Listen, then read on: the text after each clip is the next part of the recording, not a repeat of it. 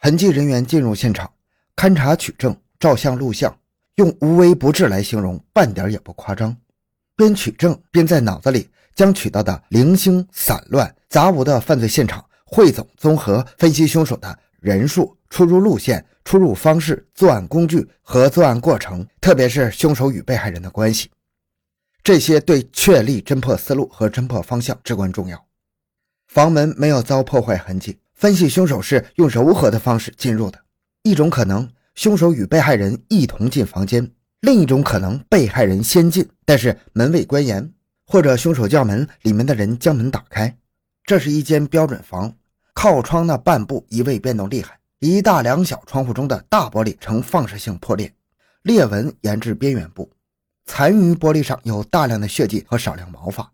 经分析。这面玻璃是被害人李向凤与凶手搏斗时用头肩部撞碎的。西侧小窗玻璃下部有孔洞，孔洞周围玻璃呈放射状破裂，分析是枪弹痕迹。北窗下的茶几、沙发移位，茶杯、茶盘、袋装茶叶以及烟缸内的两只 dis 烟头、热水瓶通通滚落地上。地面上有大量的碎玻璃片和死者的左脚皮鞋，死者的右脚皮鞋在北床的南侧，鞋上有血。被移动的东侧沙发上放有死者的两件行李：塑料手提袋和米字的图案布包。分析凶手不是熟人，客房主人没有泡茶，也没有挪开沙发上的东西让座。两侧床上有两滩血迹，分析被害人受伤后在此停留过一段时间。北侧床东南角床罩被掀起，露出毛毯，上有血迹。这片血迹说明什么呢？在场痕迹人员一时半会儿拿不出令人信服的回答。床头控制柜上、电话机身及听筒上有血迹，听筒脱掉着。分析被害人企图打电话报警。被害人躯体侧卧，头东脚西，上身穿白衬衣，下身穿藏青长裤，脚穿白色的纱袜，血污满面，嘴、颈、左右脚腕均被胶带缠绕，右手腕所缠胶带呈松弛状，右手握一块碎玻璃片。分析是被害人打电话报警无效后，用头肩部撞碎玻璃，企图引起别人的注意。随后又抓起碎玻璃片与凶手搏斗。房间和死者身上没有任何证件，只有一张年轻女人和孩子的合影相片，是李向芳的妻子和女儿，他们笑得很甜。现场一共发现四发子弹、两枚弹壳和一粒弹头。卧房家具未取到有价值痕迹，分析凶手是戴手套作案的。卫生间无异常，分析凶手没有处理身上的血迹就离开了。门内外球形门把手的血迹也说明此点。幺四零八房间斜对面的消防楼梯门把手上取到的血迹，指明了凶手的出路。往后的两天，侦查员和痕迹人员反复勘察现场，把中心现场扩大，上至十五六层楼层和消防楼梯，下至十三、十二层楼层和消防楼梯，终于在十二层的消防楼梯门把手上取到一枚血掌纹。对幺四零八号房窗下地面进行勘查，发现了一段长三十厘米的带血胶带，以及分布广泛的碎玻璃残渣。法医进行尸体解剖，得出死亡时间是下午五点，死因是枪击。死者头部有二十几处用钝器敲击的创痕，分析是枪把，可见被害人临死前的惨烈。想象李向凤在枪击头部后，在胶带纸束缚手脚后，仍旧挣扎着打电话、撞玻璃、手握玻璃碎片与凶手搏斗，直至对方开枪。调查访问十四层全部住宿客人，有没有在那段时间看见异常人、听见异常声响，比如莫名的电话、碰见异常现象？但是遗憾的是，楼层住宿的客人不多，正是用晚餐时间，所以没有人发现对警方有用的线索。那开了枪又打碎了玻璃。没有人听见响声吗？有的，几位在二楼餐厅就餐的客人和服务员听见了哗啦一声，像是玻璃破碎的声音。扭头窗外看去，是有一大片碎玻璃。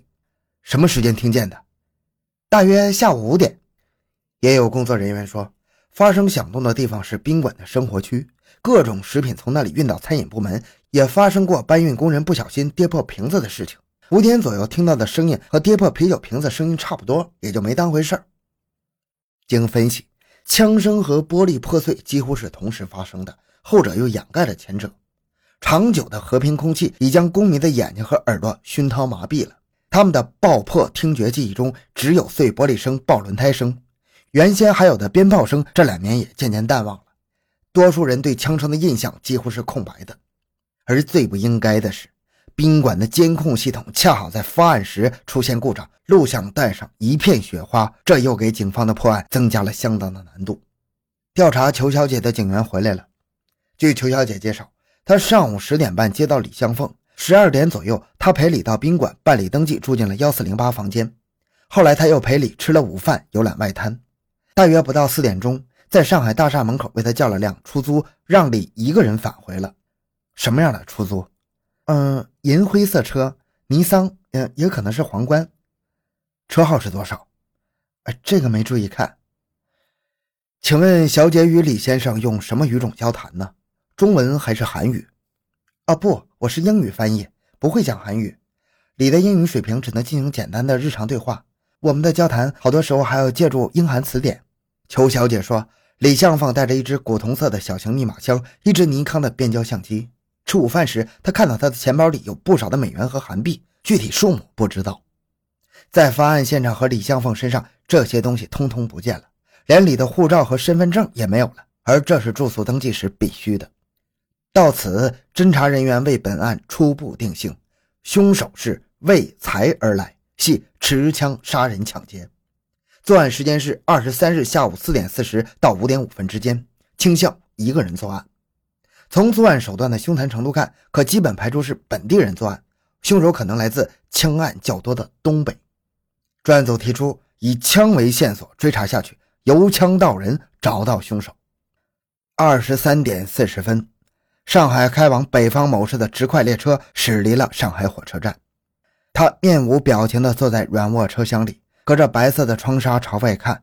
随着火车车身的移动，上海站的广播音乐和杏黄色站台灯光慢慢在后退。火车终于驶出上海站了，终于离开上海地面了。他无声地长出了一口气。同车厢人已经酣睡了，唯有他一动不动地坐在铺上，想起方才发生的一切，简直像一场噩梦。后来他离开了幺四零八房间，要死，李果真死了。另发，他从死者身边拎走的东西能让他发吗？不知道，他更不知道从此心灵能不能得到安宁。身上有枪，不能乘飞机。他来到火车站附近一家宾馆登记住宿，我包一间。别安排别人。开门进房后，他急忙处理身上手上的血迹，褐红色的血迹在白色洗手池的映衬下格外的刺目。他开水龙头拼命冲洗，仿佛想冲去对刚才一幕的全部记忆，直到血池里不见一丝的血痕，直到他感到水的冰凉刺骨。他打开那个人，他不愿意叫那个人死者的箱子和钱包清点里面的财产，太让人失望了。财产远没有他想象的那般丰厚，一千美元，一百多万韩币，还有不到两千人民币和一张信用卡。他突然想到，那个人进关时，海关会不会将他的外币号码进行登记呢？现在那个人出事了，只要自己一用钱，警方会不会根据登记在册的号码将凶手，也就是自己抓获呢？想到此，他后背一阵冰凉，保命要紧，他赶紧离开此地，越快越好。他收拾好行李，离开房间，到总服务台结账。总服务台的电脑系统忠实地记录下了他离开宾馆的时间。他走到火车站，将血手套丢在路边的垃圾箱。上海火车站售票窗口，他试着递过去那个人的护照和钱，说出需要购买的车次。他等着被拒绝，并在心里编着解释的话语。没想到护照和找回的零钱一并从窗口推出了，最上边是他要购买的软卧车票。他一阵欣喜。看来外国人的护照还是有用的。从此，他把这护照好生的保留。这就是时间差呀！警方的网络还没有布控到了火车站、长途汽车站和轮船码头，凶手已经凭借着被害人的护照轻而易举的逃离了。不想和同车厢的人交谈，离开车还有十分钟，他才上车。本车厢除了他只有一个客人，而且在他上车前就已经蒙被睡下了。那夜，他一直在车窗前坐着。火车驶离了江苏，进入安徽。天已微明，他才入睡。闭上眼，又是噩梦缠绕。白天他在铺位上躺着，睡不踏实，也不知道饿。天黑时坐起来，脸朝窗外。火车出了山东，进入河北。北方大地万物凋零，冷风萧萧的冬季景色布满了视野。他望着窗外漆黑的原野，真希望那是一件黑色的大氅，能替自己遮风挡雨、躲灾避难。他走进卫生间，把那个人的外币一张张的撕碎，打开窗缝塞出去，顺风扬洒。